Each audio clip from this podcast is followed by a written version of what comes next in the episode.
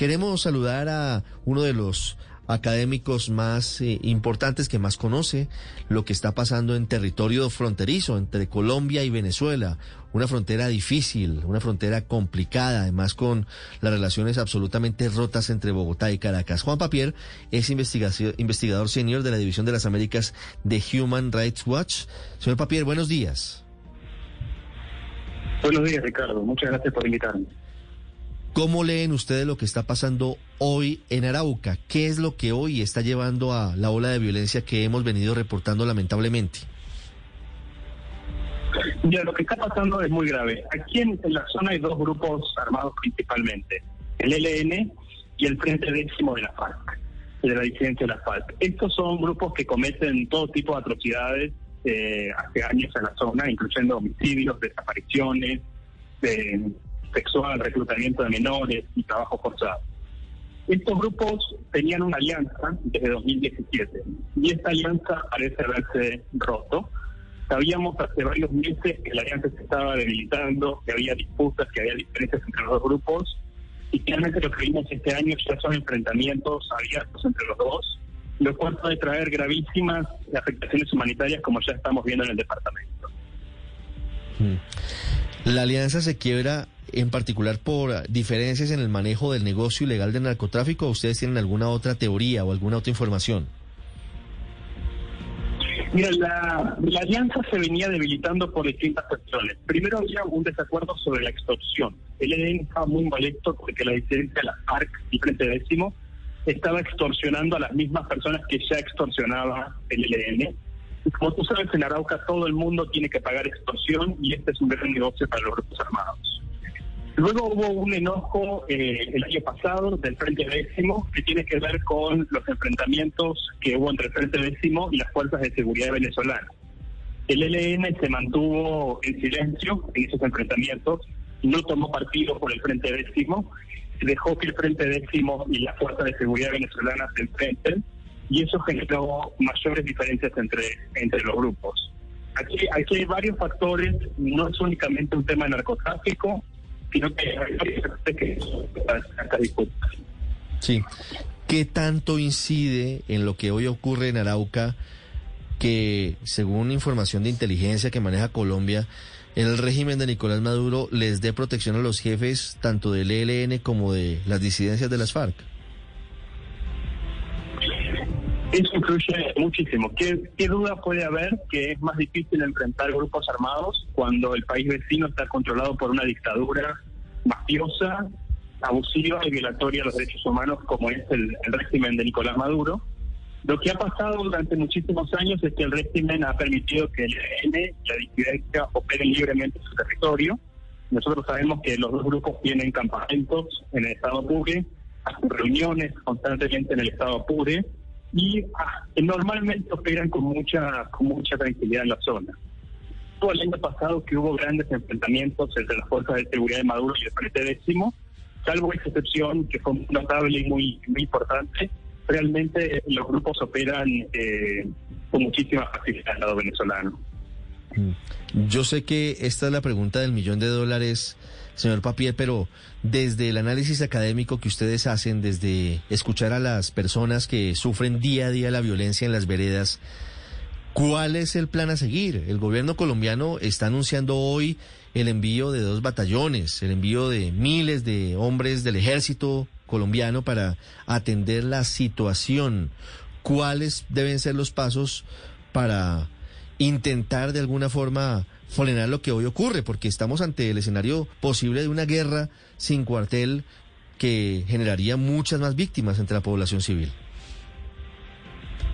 Así es, mira, nosotros normalmente no nos oponemos a que se despliegue tropa a zonas de conflicto armado como es actualmente Arauca.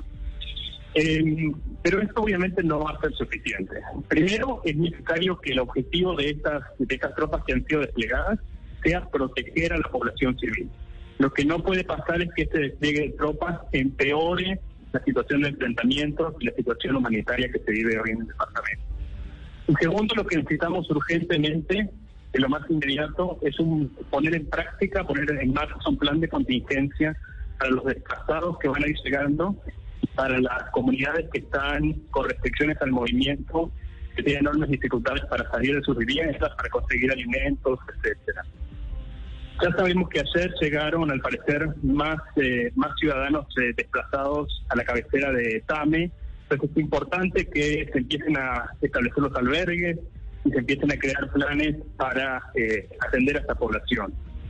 En el más largo plazo, lo urgente en Arauca es crear un plan para realmente tener presencia del Estado. La presencia del Estado, de las instituciones civiles en Arauca, es muy débil eh, y eso es lo que permite y lo que ha permitido históricamente que el ELN las disidencias de la FARC, que antes la FARC controlan a la población civil en muchas zonas rurales del departamento, impartan su propia, entre comillas, justicia y cometan todo tipo de atropellos. Mm. Por supuesto que ese es uno de los grandes desafíos. Hoy, ¿qué reporte tiene el señor Papier de lo que está pasando en la población civil de Arauca? ¿Cuáles son las necesidades? Hablamos hace un rato con el alcalde de Tame y él decía que no veía muchas intenciones de, de, los habitantes del área rural de desplazarse por lo que está ocurriendo. ¿Ustedes tienen la misma información? ¿Ustedes sí consideran que estamos en riesgo de un éxodo masivo de habitantes de las zonas rurales de Arauca? Mira, hay mucha zozobra y hay mucho pánico eh, en muchas comunidades en Arauca y esto tiene que ver con que las comunidades recuerdan la guerra que hubo entre 2006 y 2010 entre las FARC y el ELN. Fue una guerra realmente terrible que causó cientos de miles de desplazados y más de 800 civiles asesinados en, apenas cuatro años. Entonces creo que hay muchas eh, muchas comunidades que pueden llegar a desplazarse en los próximos días. También vemos hasta muchas que están en eh, prácticamente confinadas, que no quieren salir de sus hogares o, que no quieren salir de sus comunidades para, para evitar cualquier riesgo, para evitar que haya enfrentamiento. Entonces, eh, eso obviamente puede agravar las posibilidades de un, de un desplazamiento masivo en los próximos días. Esperemos que eso no ocurra. ¿Y qué información tienen sobre lo que pasa al otro lado de la frontera? Porque el ministro de Defensa del régimen de Nicolás Maduro, el general Vladimir Padrino, esta mañana decía que la Fuerza Armada Nacional Bolivariana estaba haciendo presencia por cuenta de los combates que estaban dándose también en Venezuela. Y el ministro Diego Molano nos informó que el origen de todo esto ocurrió por un enfrentamiento en la victoria en el estado Apure. Así es, hay enfrentamientos de los dos lados de la frontera por lo que sabemos. Al parecer ayer hubo algunas eh, detonaciones en el Amparo, en, Apure exactamente. Em, eh, pero es mucho más difícil obtener información del lado del lado venezolano porque eso es tierra de nadie, o más bien es tierra de las mafias, de los grupos armados que controlan esta zona eh, y pueden, pueden actuar con total impunidad por allí. Em, la información que tenemos es de, muchos enfrentamientos y, tenemos muchos temores también por lo que pueda pasar si se involucran las fuerzas de seguridad venezolanas. Recuerda que el año pasado, cuando se involucraron las fuerzas de seguridad venezolanas, lo que ocurrió fue que eh, estas fuerzas de seguridad asesinaron a civiles venezolanos, torturaron a muchos miembros de la población civil en Venezuela acusándolos de vínculos con los grupos armados y eso generó eh, un enorme desplazamiento de la población venezolana hacia Arauquita. Eh, entonces la situación es de, es de mucho riesgo mientras más se involucre en las fuerzas de seguridad venezolanas que tienen este claro, señor Papier, históricamente Sí, señor Papier, históricamente Arauca ha aportado muchas de esas cifras dolorosas de niños víctimas de reclutamiento forzado por parte de estos grupos ilegales, llámese disidencias ahora de las FARC, en su momento la, la guerrilla de las FARC y la guerrilla del ELN. ¿Cuál es la cifra que ustedes tienen del comportamiento de este fenómeno, del fenómeno de reclutamiento forzado en el departamento de Arauca? Mira, el reclutamiento forzado ha aumentado mucho en los últimos años, eh, sobre todo desde que cerraron las escuelas en relación con la pandemia.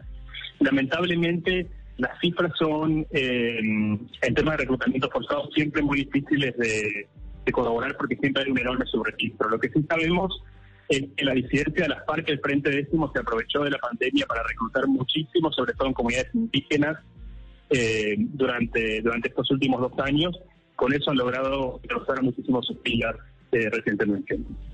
Sí, déjeme volver al tema de, de, las fuerzas militares en Venezuela por el trino reciente, la publicación reciente del ministro de Defensa allí que decía que se estaban desplegando a zona fronteriza con el departamento de Arauca y quisiera, por, por lo que ustedes conocen, por lo que ustedes han documentado, que nos ayude a entender cuál es la participación, cuál es el rol de los militares en Venezuela a propósito de esta guerra de guerrillas, de la guerrilla del ELN de disidencia de las FARC allí en zona fronteriza con, con Arauca.